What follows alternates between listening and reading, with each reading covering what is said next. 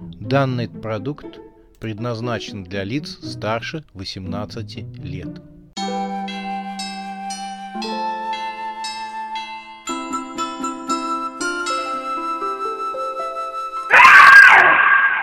Пощекочи, нервишки. Новый год с ужасной Сюзанной. Сумасшедшая Снегурочка. В дверь постучали три раза. Отблески еловых игрушек, висевших на елке, теплый свет свечей в фарфоровых подсвечниках и негромкая музыка навевали уютную негу. Не сразу нашелся желающий подойти к входной двери и открыть ее. Этим желающим в кавычках оказалась Маша. Девушка уже поняла, что ей с мужем придется провести Новый год в этом загородном доме отдыха, и она уже смирилась с этим. Единственное, что ее беспокоило так, так это поведение Артема. От его пугливой натуры можно было ожидать всякого.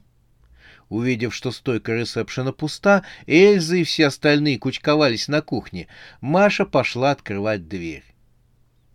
На пороге стоял незнакомец. Он очень не понравился Маше. Она своим женским чутьем почувствовала, что ничего хорошего от него ждать не стоит.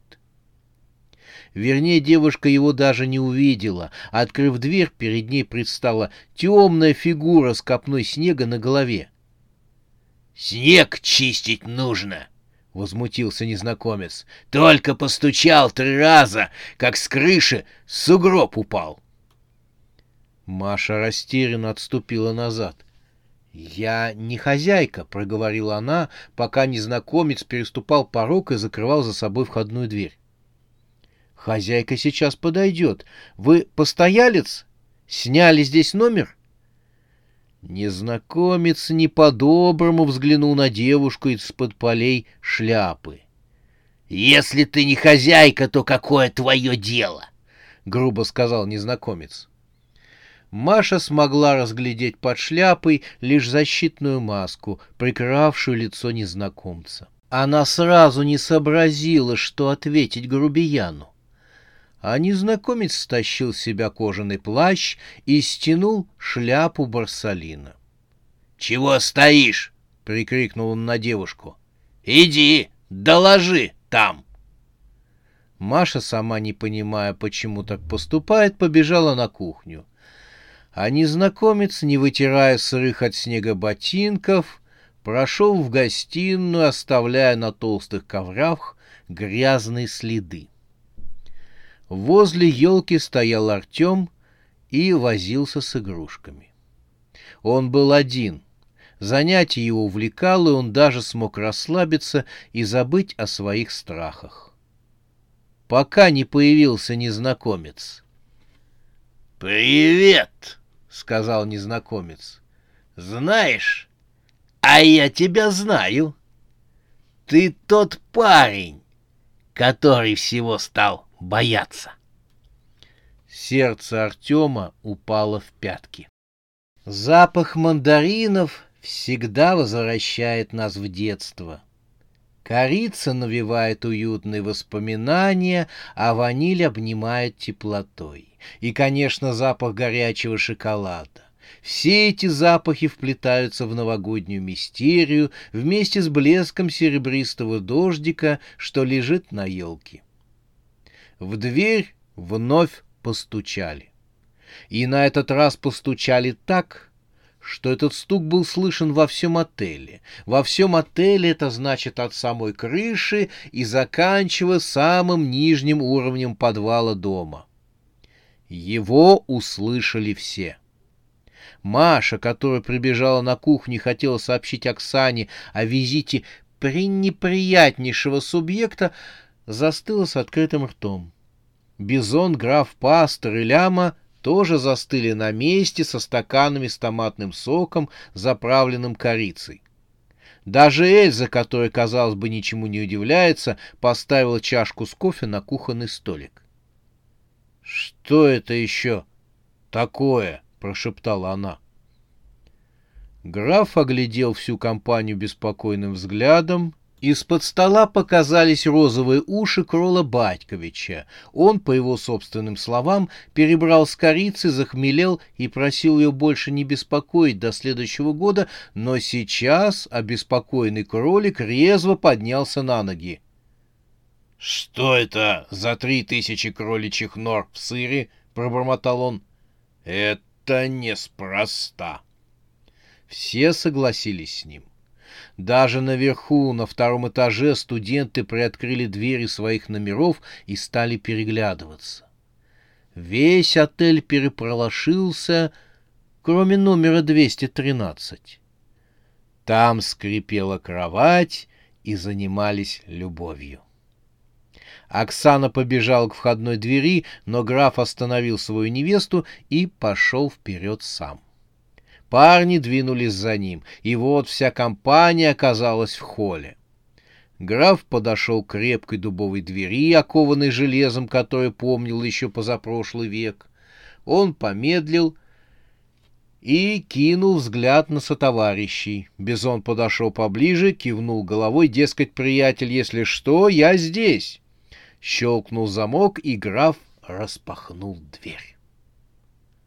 Там было пусто. На улице тихонько мело, серебристый снег цветными огоньками летал по воздуху, сугробы поблескивали, будто самоцветы на стеганом одеяле, на небе горели звезды, стояла та новогодняя погода, которую любой человек желал бы видеть перед заветными ударами часов и казалось, что там, на улице, даже теплее и уютнее, чем дома. Все какое-то время созерцали пухлые сугробы, ночное небо, мерцание снега. Граф пожал плечами и стал закрывать дверь. Однако дверь распахнули сильным ударом. На пороге возникла фигура в кокошнике, синей шубке с серебряными узорами и большим красным мешком за плечом.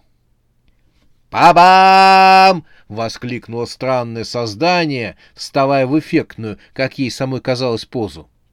При этом она вскинула вверх одну руку в рукавичке. Лицо странного создания закрывала черная защитная маска — «С наступающим Новым годом! Это я, ваша Снегурочка!» При этом Снегурочка исполнил замысловатый танец радости, более походивший на нижний брейк.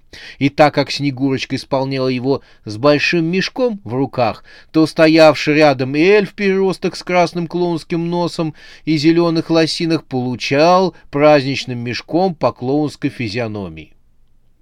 Закончив праздничное телодвижение и приведя своего эльфа в порядок, Снегурочка вновь обратилась к изумленной аудитории, наблюдавшей за ней широко раскрытыми глазами. — А теперь подарки, мои маленькие детишечки! Крол Батькович, который появился в холле с морковкой, заметил. — А где Дед Мороз? — Снегурочка, игриво помотав своей искусственной косичкой, провозгласила «Детишки, а Дед Мороз сейчас занят, он работал целый год, и поэтому подарки раздавать буду я, Снегурочка. Вы ведь рады этому?» В полнейшей тишине послышался лишь голос Крола Батьковича. «Нет, не рады». Снегурочка насупилась и подступила к розовому кролику. — А я говорю, что рады! — с предупредительной угрозой сказала Снегурочка. — Да нет же, Дед Мороз же лучше! — стал доказывать Крол Батькович. Но Снегурочка подошла вплотную к розовому кролику. — Я говорю, все детишки рады Снегурочке!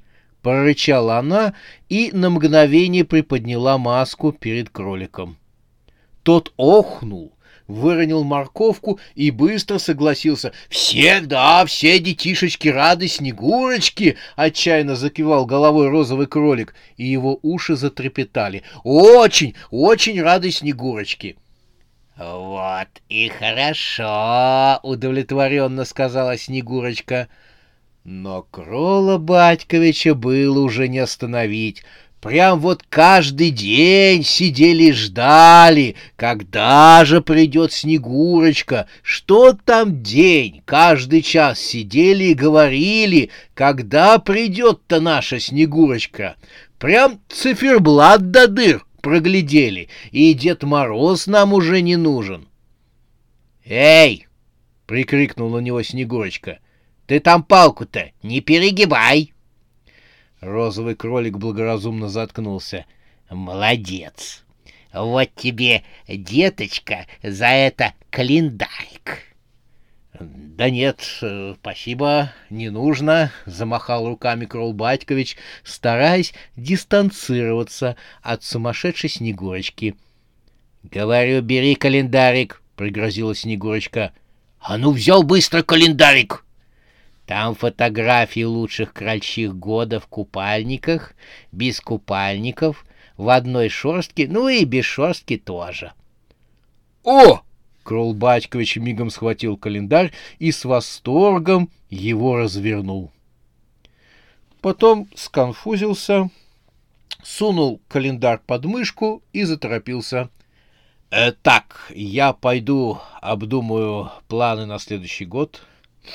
Прошу э, полчаса меня не беспокоить», — по-деловому заявил розовый кролик и мигом удалился в туалет.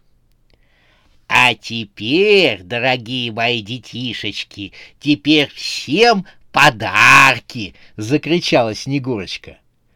Во мгновение ока она пронеслась по холлу, одаривая присутствующих различными подарками, и при этом она кричала своим слегка хрипловатым голосом «С Новым годом!» так, что скорее пугала, а не поздравляла.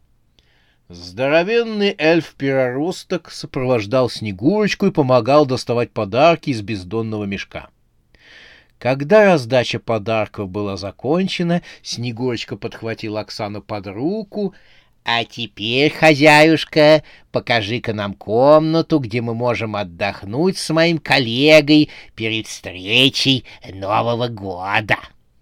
«Да, конечно», — растерянно сказала Оксана. «У нас сейчас много свободных номеров, а мы ведь только открылись. Почтем за честь, если вы остановитесь у нас». Снегурочка потащила Оксану на второй этаж по лестнице, а эльф-переросток с мешком на плече последовал за женщинами наверх. Вернувшись на кухню, украшенную гирляндами и вырезанными с бумаги снежинками, все стали делиться впечатлениями. «Странная Снегурочка», — заявил Бизон. Он опустил на пол наковальню, которую ему подарили в качестве новогоднего подарка. «Чего тут странного?» — ответил Ляма, перебирая пачку цветастых проспектов кладбищенских комплексов. На них то и дело можно было встретить такие надписи вечный покой только у нас, уединение всей семьи на цветастых кладбищенских полях, отдохни после жизни. «Мне понравилось», — сказала Эльза, разглядывая смирительную рубашку последней модели для умалишенных, которую получила в качестве подарка. «Прикольная чувиха. Побольше бы таких на праздник». «Ну, не знаю. Меня она пугает, а значит, и Тёме не понравится», — воскликнула Маша, листая альбом с надписью «Лечение страхом». Новый метод от профессора Сюзанны Ибрагим Лоб-Петергоф с Заволжской. Девушка вчиталась в текст книги и поменяла мнение. «Хотя, знаете, в этом что-то есть. Нужно на Тёме проверить и она убежала наверх в свой номер. Пастор же по своему обыкновению был молчалив. Он вертел небольшую книжку с надписью «Молитвы для верующих вампиров» и по его лицу было видно, что он весьма доволен подарком. Бизон кисло оглядел всех. «Всем подарки, так подарки. А мне наковальня. И на кой она мне? Чего мне с ней делать?» Неизвестно откуда появилась бабушка, напомнила о том, что в духовке стоят пироги и плюшки. «Чуть все не сгорело», — говорила милая бабушка, помогая Эльзе доставать противень из духовки. Запах корицы, свежей выпечки разлился по кухне. «М-м, как пахнет!» — сказал пастор, пряча молитвенник в карман. «Чудесный запах!» «Может, по кусочку?» предложила милая бабушка. «Я тоже не удержусь». Граф бросил взгляд на дверь в кухню. «Можно», — согласился хозяин отеля. «Давайте по кусочку, пока Оксана не пришла. А то придет и начнет. Только когда сядем за стол, только когда за стол сядем». Все присутствующие успели съесть по небольшому кусочку пирога, когда на пороге кухни возникла Оксана. И это только когда за стол сядем, — возмутилась она. Вы сейчас аппетит себе перебьете. Граф, дожевывая кусок пирога, изловчился и чмокнул свою недовольную невесту в лоб, но та отмахнулась от него. «М -м, «Очень вкусно, милая. Ты прямо сама себя превзошла». «Ага», — согласился Ляма. «Особенно этот жгучий вкус. Это новый рецепт?» Новая идея совместить перец с корицей? Оксана захлопала глазами. «Ляма, ты чего несешь? Какой еще перец? Какой странный вкус?» Пастор стал ее успокаивать. «Это действительно приятно, хотя и необычно». Тут в кухне потянуло холодом. Могильным холодом. Свет в кухне замигал, Милая бабушка вдруг рассмеялась демоническим хохотом. Ее фигуру вдруг обволокла черная туча, которая превратилась в балахон с наглухо надвинутым капюшоном. Из длинных широких рукавов показались костлявые пальцы. Громоподобный голос существа, который еще мгновение назад было милой старушкой, провозгласил — Время пришло. Ваши секунды сочтены. Теперь вы все... Однако присутствующие не услышали окончания фразы, потому что в воздухе просвистела наковальня, которая рухнула прямо на фигуру в черном саване и с грохотом припечатала ее к полу кухни. «Мы только кафель новый положили», в отчаянии воскликнула Оксана. «Бизон! Ты не мог бы кидаться наковальнями поосторожней?» Граф согласился с невестой. «Ео, Бизон, старик, действительно, ты же не на регбийном поле», — сказал он товарищу. «Мы теперь не узнаем, чего хотел эта старушенция». «Тебя только это волнует?» — возмутилась Оксана. «Кафель! Новый положили! И меня вообще не волнует, чего эта старушенца хотела провозгласить. Пусть хоть конец света хотела. В разговор встрял пастор. Нет, а действительно, может, это посланник с небес? И конец света вовсю идет, а мы стоим здесь в кухне и не в курсе дела. Оксана нахмурила бровки. Плевать мне на конец света. Мне на кухонный кафель не плевать. Она обратилась за поддержкой к Эльзе. Ты чего скажешь?» Годка пожала плечами и кинула Оксане смирительную рубашку. «К сожалению, у меня только один экземпляр», — посетовала она. «Но, приглашая к себе такую компанию, нужно было знать заранее, что после их визита в твоем отеле понадобятся ремонтные работы». Оксана подняла палец и хотела сказать что-то важное и веское, но звук, сдвигаемый в сторону наковальни, заставил ее закрыть рот. Черная фигура в балахоне поднималась с пола. «Это бессмысленно!» — проговорила она голосом, нотки которого кололи иголочками ужаса нервы. «Вы все идете со мной!» Фигура выросла в размерах и стала капюшоном касаться потолка. «Эй, мы с Оксаной замучились белить потолок», — пригрозил граф. «Поосторожней там». Ляма радостно ткнул фигуру пальцем. «А я знаю, кто это», — сказал он. «Мы уже с вами, тетя, встречались». Черная фигура воздела свои черные рукава будто крыльями. «Со мной «Со мной встречаются только один раз», — продолжала реветь она. «Только один раз простые смертные встречаются со мной». В руках черной фигуры возникла коса. Ее широкое лезвие блеснуло под электрическим светом кухни, и теперь уже ни у кого не возникло сомнений, что перед ними сама смерть. Великая, страшное, непознаваемое и ужасное. Смерть выдохнула клубы морозного воздуха из-под капюшона и вознесла над присутствующими свою страшную косу. — Ты че тут забыла? — неожиданно прозвучал хрипловатый голос. Он прозвучал спокойно и страшно. Смерть вздрогнула и уронила косу на пол. Она бросилась поднимать ее, а когда подняла, то перед ней стояла сумасшедшая Снегурочка. «Привет!» — небрежно бросила Снегурочка.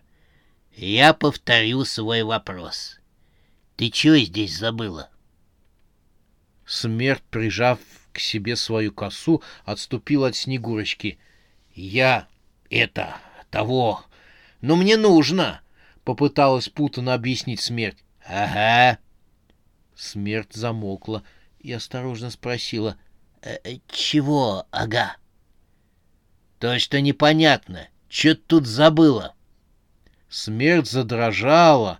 Вместе с ней задрожала и коса в ее костлявых руках.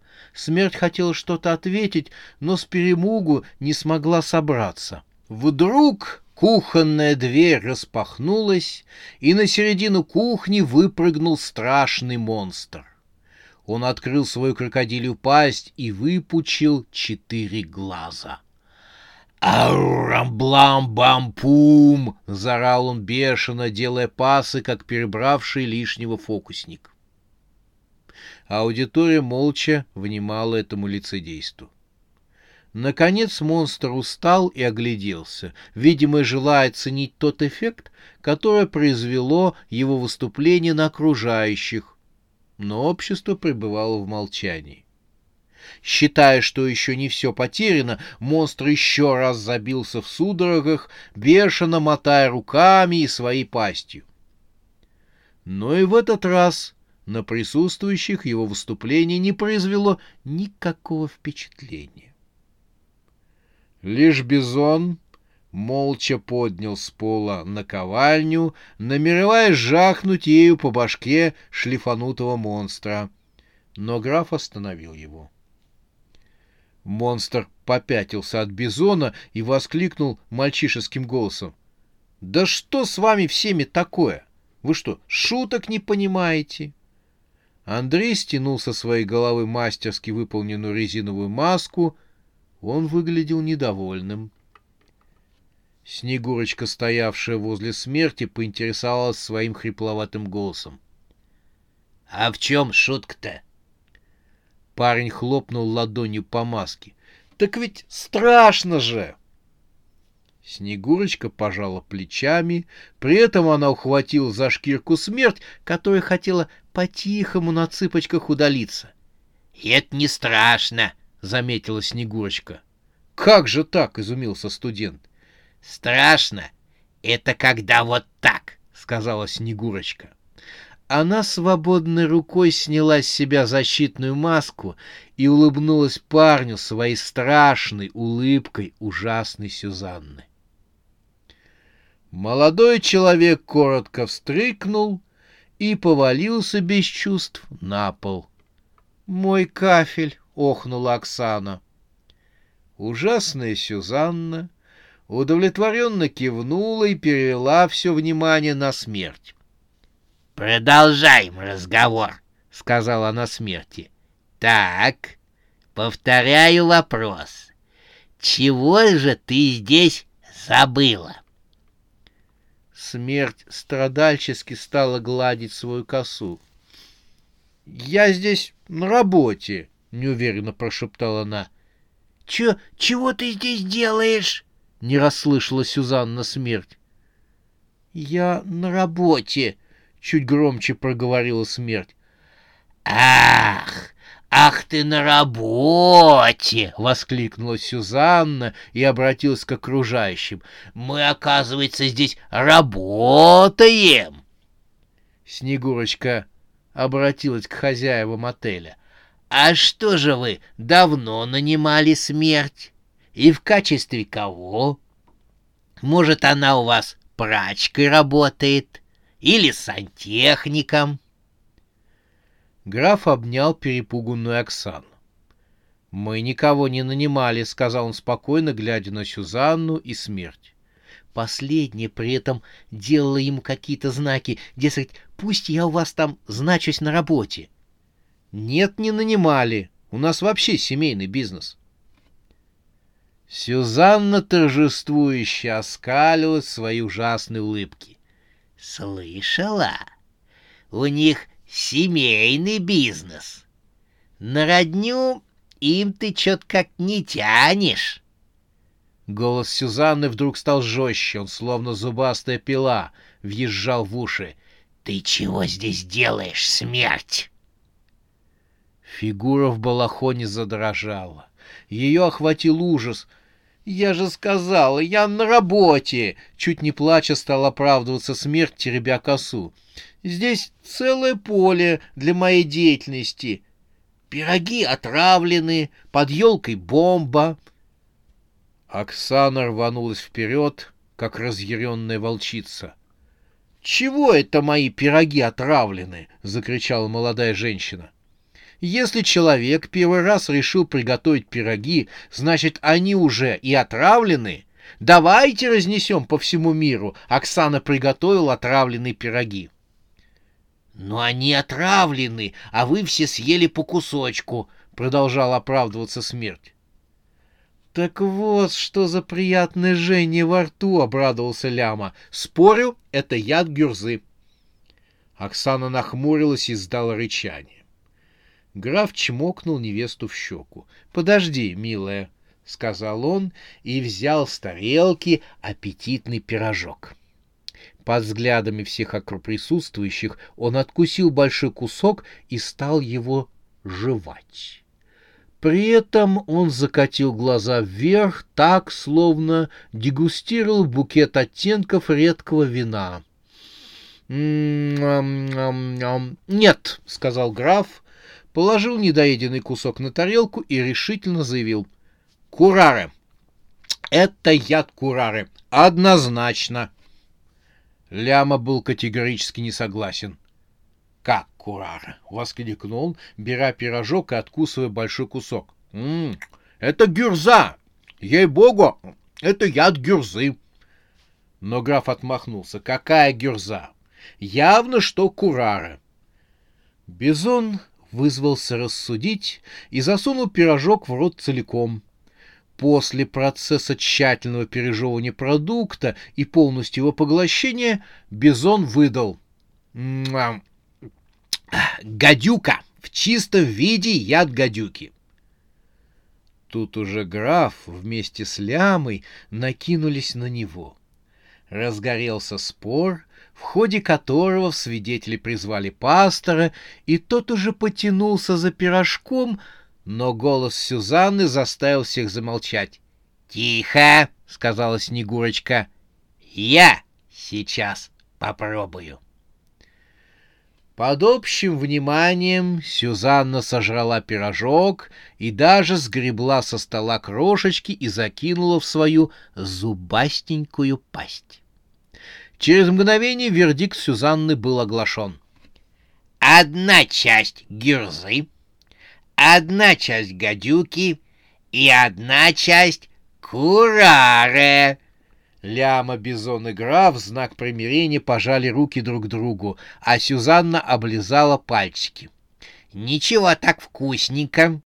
Она показала на оставшиеся пирожки и высказала Оксане. «И притику не хватает. На будущее рекомендую добавить для остроты». Эльза хмыкнула и спросила сестру.